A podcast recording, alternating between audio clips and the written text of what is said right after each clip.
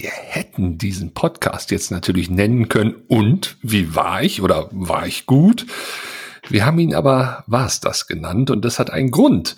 Ähm, denn wir haben ja relativ regelmäßig auf Instagram Live-Chats, äh, die wir entsprechend im Nachgang dann nochmal gerne besprechen wollen. Und deshalb haben wir uns jetzt mit war's das hier noch einen Podcast gegönnt. Wir, das bin zum einen ich, Marc Raschke, Leiter eines, äh, also der Unternehmenskommunikation eines sehr, sehr großen Krankenhauses in Deutschland und die einfach schon Kinderkrankenschwester aus Leidenschaft und ja, ich freue mich auf unser kleines Baby quasi. Also es ist ja noch unser Baby und es wächst mit dir gemeinsam. Und ja, du bist auf Instagram auch recht aktiv, so wie ich. Und erzähl mhm. doch mal, wie bist du dazu gekommen? Äh, ja, ein bisschen die, die Jungfrau zum Kinder. Also am Anfang natürlich ganz klein, nur so, was man halt so postet. Aber als das dann losging mit Corona, ähm, naja, ich hatte halt so ein bisschen die Befürchtung, dass da vieles schiefgehen wird, dass die Medien das Thema auch ausschlachten werden, was sie am Anfang ja auch extremst getan haben. Ja, und ich wusste ja. halt auch aus meiner Erfahrung, dass Medien ganz, ganz schwer in Gesundheitsthemen reindenken und auch ganz, ganz schwer überhaupt die Zusammenhänge verstehen. Und da habe ich schon gewusst, da muss einer erklären, da muss einer ein bisschen bisschen einordnen und das habe ich dann eben versucht über Instagram und das kam ganz gut an, vor allen Dingen dann, als da wirklich die Hochphase des Lockdowns war. Da gab es dann auf einmal äh, 10.000, 15.000, 20.000, inzwischen fast 27.000 Follower und das ist schon beachtlich. Also das hätte ich nicht gedacht.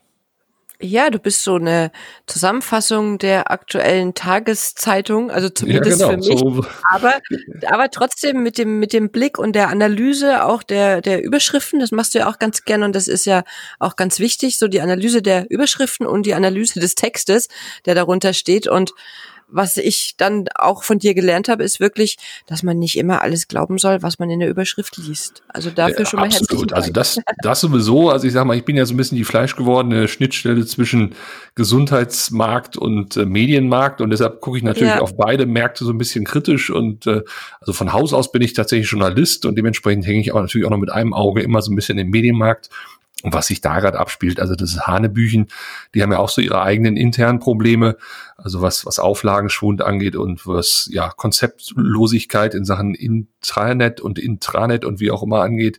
Und da wollte ich halt eben mal äh, ja ein bisschen vermitteln und ein bisschen aufklären.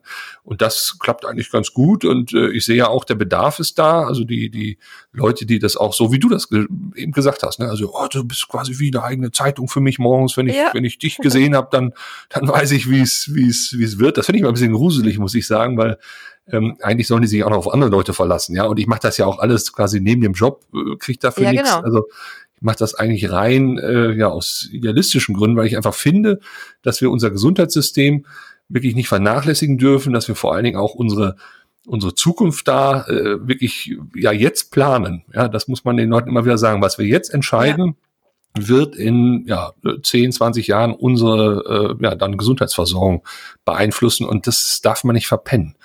Ne? Und ja, deshalb, das ist ähm, richtig. Und wir haben uns ja richtig mal, und wichtig. Ja, das sowieso. Und wir, muss ja auch mal sagen, über Instagram haben wir uns auch kennengelernt. Ne? Ja, das stimmt. Und wir haben sogar schon mal zusammen moderiert. Letztes, das war das letztes Jahr, genau, in Essen auf dem Open Care Festival.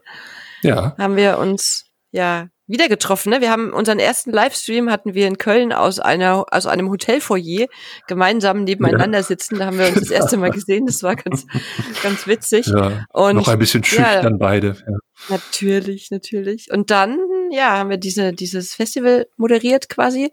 Das war dann zufällig und ja, da haben wir uns so mehr oder weniger immer mehr kennen und lieben gelernt. Natürlich auf einer anderen Ebene, als man ähm, weil ich seinen Partner lieb, muss man dazu sagen. Aber ja, aber, aber dennoch ist es ja schon, hat sich, ist, ich, ich komme ins Stottern, schau, es macht mich nervös. Ja, ja, ist alles gut, ist alles gut. Lass, lass raus hier, wir sind fast unter uns.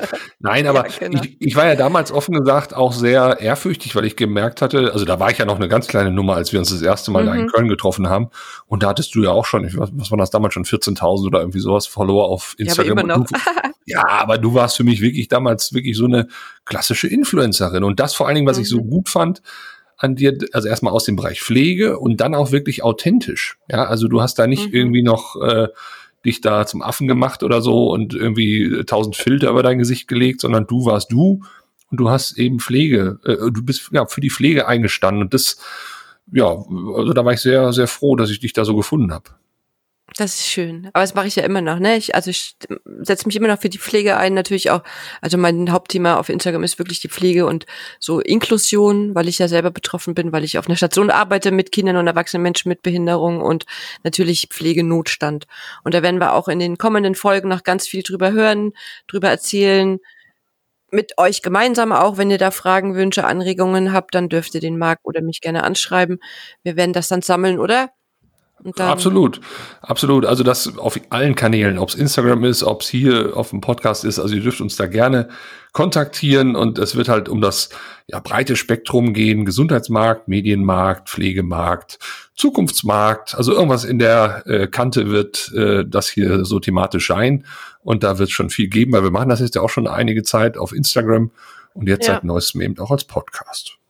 Genau, und wir müssen aber dazu sagen, wir sind keine Profis. Also genau. es kann auch mal passieren, dass ihr im Hintergrund irgendwie, keine Ahnung, mal den Nachbarn einfach rufen hört oder dass ihr mal meine Katzen miauen, der Marc möchte mal Cat-Content in seinen Livestreams, dann kriegt ihr die ja. vielleicht auf meinem Podcast. Ja, so ein Miau im Hintergrund wäre ganz gut. Ne? Einfach so, genau. um auch die, dieses Publikum dann abzuholen.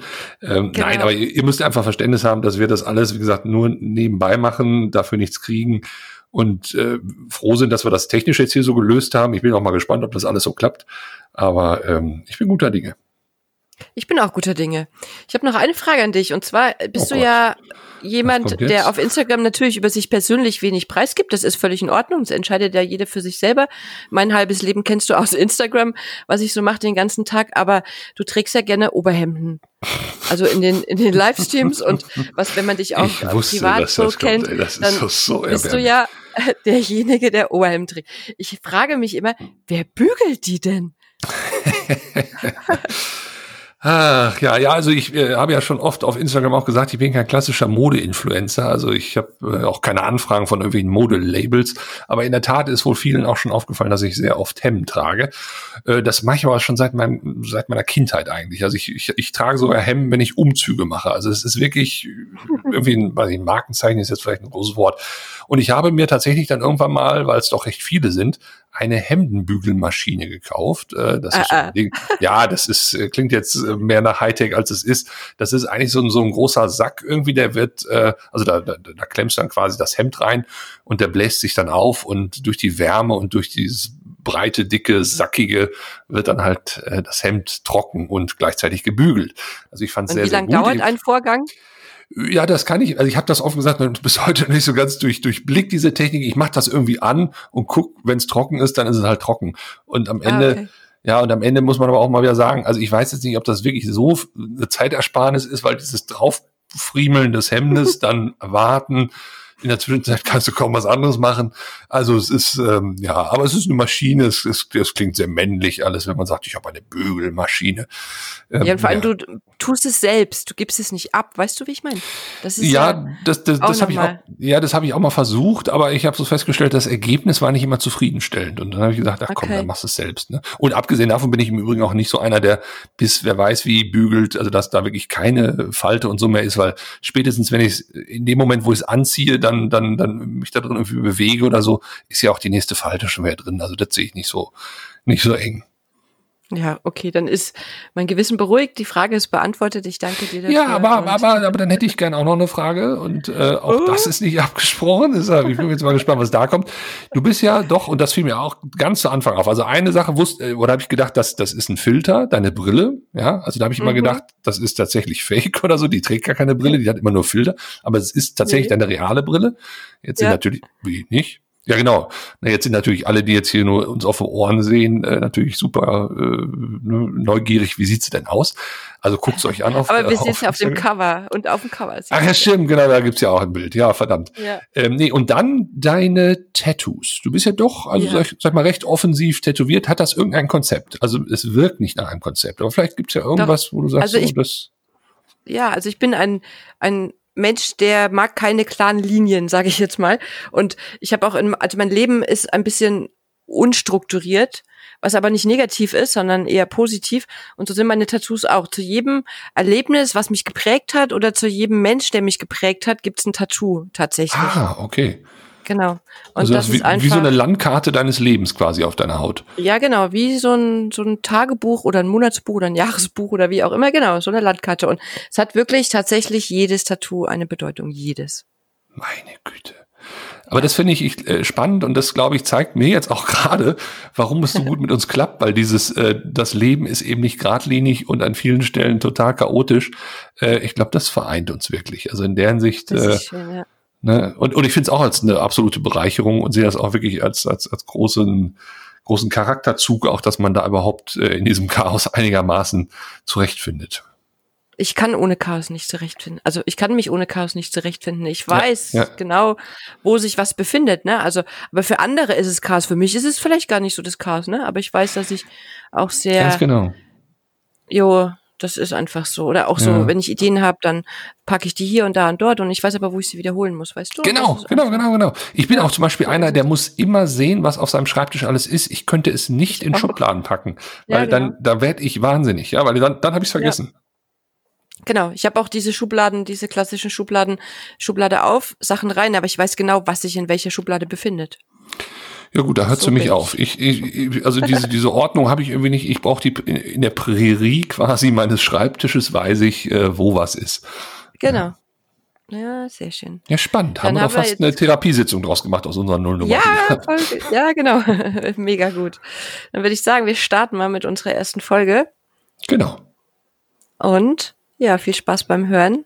Genau, wünsche ich auch und äh, ja, lasst von euch hören. Bis bald. Bis dann. Tschüss.